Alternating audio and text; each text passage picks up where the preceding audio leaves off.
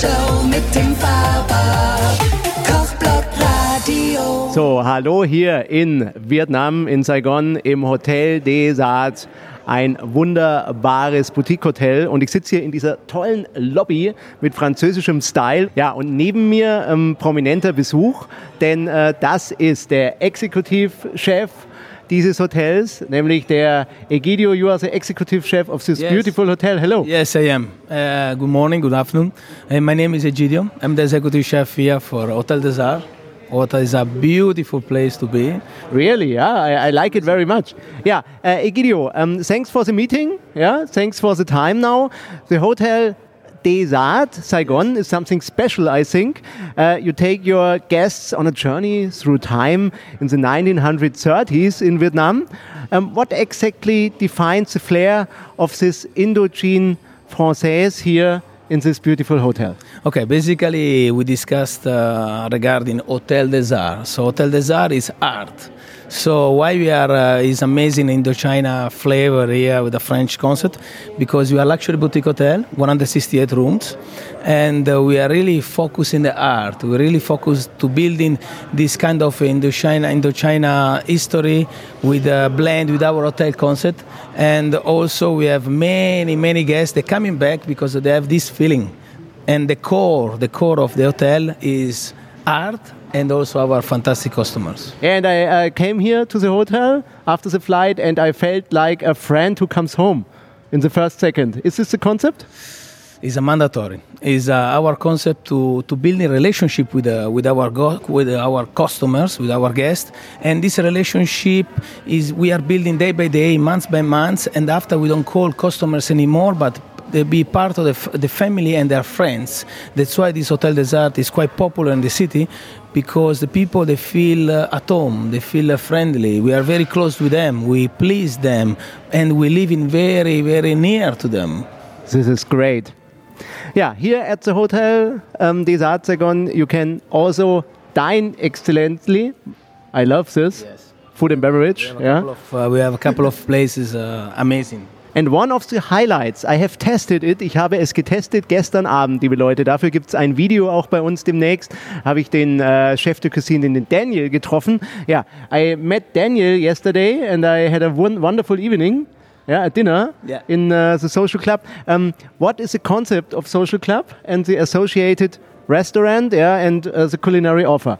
Okay, basically the concept first is our stars. You meet Chef Daniel, you meet uh, Miss In, and these people, they are the part of the concept. Ninety percent of the place is coming from them, and um, and it's fantastic because uh, the social club you've been yesterday, right? You can see the atmosphere is a feminine restaurant with this kind of art touch, uh, different from uh, Saigon Kitchen. It's a modern, modern restaurant where you can find all the product from a local market with a fantastic uh, touch, modern, modern touch, and healthy. Because we believe in now this trend uh, is healthy food, uh, traceability of the ingredients, work with a local product, and also have a fantastic imported item from a part of the world. I have seen uh, at Daniel's kitchen, it's always a little bit uh, infusion of Italy, of French, and Vietnam. Is this correct? yeah, basically, you, you discover everything actually. I cannot say anything else. Yes, it's infusion of uh, Europe. So I'm Italian, you know, and Daniel is, is uh, Ah, now I know uh, why Italian touch. Jetzt weiß ich, warum der Daniel wirklich auch ganz stark italienischen Touch reinbringt. this is one of our secret, but now it's not secret anymore. and you know, Daniel is um, is a Vietnamese people, a Vietnamese chef living in Australia for many years. So we blend this kind of culture together, and we offer a modern product where uh, everybody it can come and also can taste, uh, even if you don't know much about Vietnamese cuisine. But in our place, you can start to taste and have a different ingredients, different preparation in a modern way. Great. Yeah, leckerste Radiosender. Kochblock Egidio, um, relaxing is very important. Yeah, you, you are very relaxed chef, I must say. Yeah. Yes, now, now because I interview with you, right? Very nice, äh, relaxed hier. Äh, überhaupt die Stimmung hier im Hotel, super relaxed. Ja, man kommt hier rein, ist ja draußen alles recht hektisch hier in Saigon. Und ähm, also I say outside everything is hectic. Yeah, you come in and you're relaxed here in the hotel. Um, in this hotel, Hotel des Arts, I think um, it's perfectly for relaxing. The infinity pool here on the rooftop, um, above uh, the yeah um, the city. You have a wonderful view, a breathtaking view, I think. amazing. Um, and the spa is great for relaxing um, of the sightseeing, isn't it? Yes, our spa is one of the best spa in town, and uh, is because of the, the, the product there, and uh, you know is very good for our for our customer coming for our friends and relax after one day one day going around the city because as you say it's very ethic, but as soon as you step in in our hotel. It's relaxed, calm. You are uh, surrounded by this art, contemporary items, and the spa is, uh, is something you you must to do. Yeah, and you must to do the rooftop pool. Infinity rooftop pool. I have been there, Yes. and there's a bar too, and uh, it's so great. Also you our can rooftop. Yeah. In our rooftop. you can go to the pool, and after that you can take a cocktail in the bar. Sure, sure, sure, sure. Our pool is uh, is fantastic because what you say is the view, and in uh, in uh, Saigon is we don't have much taller buildings, so you can see the city from from the pool uh, from very far, and the point of view is amazing.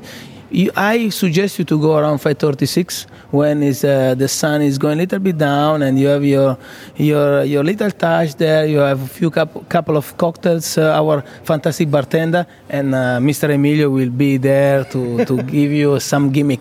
Ah, it's amazing place. Also we will join it und ähm, ihr merkt, dieses Hotel müsst ihr mal besuchen und überhaupt Saigon müsst ihr besuchen. You have to visit this hotel, I say Sure. to our fans uh, and Ask the the city. Chef, ask the chef when you come here because we're always preparing something special for our friends. Kochblock Radio. Kochblock Radio. Yeah, Egidio, now I must ask you, um, you are living for a long time here in uh, uh, Saigon?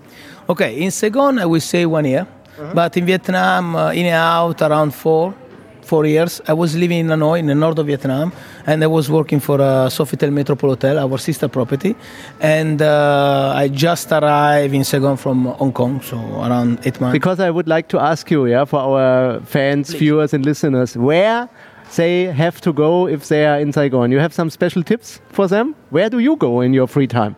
During my free times, I go to a couple of uh, speakeasy bar, I would say, and uh, it's something uh, secret place because you walk in, you don't really know what is. What's the name? We have uh, Chin Chin. Is uh, is the bar? Is a speakeasy bar. I will not give you the address because I want you Google it. you go and spend time to discover our city. Well, the people come here to Hotel des Arts and ask you. Yes, and they ask me directly to me, so I will uh, I will show to them. They call it speakeasy bar because it's not really in the map. You need to discover, and this I think is one of the one of the, the secret in the city. You need to walk around during the day and you need to discover by yourself because we are not tourist guide here, but we give you you know we give you some atmosphere, we give you something different for you to discover, and this is uh, is something amazing in Saigon, and even in Hanoi, in North Vietnam. What do you think about the soup culture here in Vietnam? You as a cook, um, the soups are great. Is my opinion. What do you think as an Italian? But as in Italian, you know, as in Italian, uh, we're talking about different things. But the soups here, called pho, is uh, is is coming from uh, French culture, I would say, and uh, we we cook this pho with uh, beef bones for many hours, 16 hours, and after we add star anise, we, uh, we add some lemon, we add some ingredients, some aromatic herbs, and uh, we have in few different um, ingredients we can make with beef with chicken, but also now in um, in Saigon kitchen we make a little bit different. We put some salmon.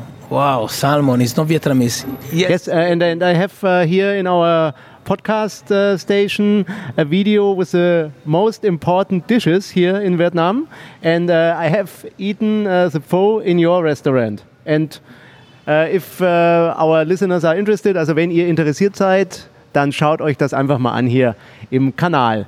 Also, Emilio, thank you very much. Uh, it's my pleasure. It's my pleasure, and uh, please let me know when you come back, Tim, and uh, I will show you a couple of more interesting things in my maybe in the back of the house.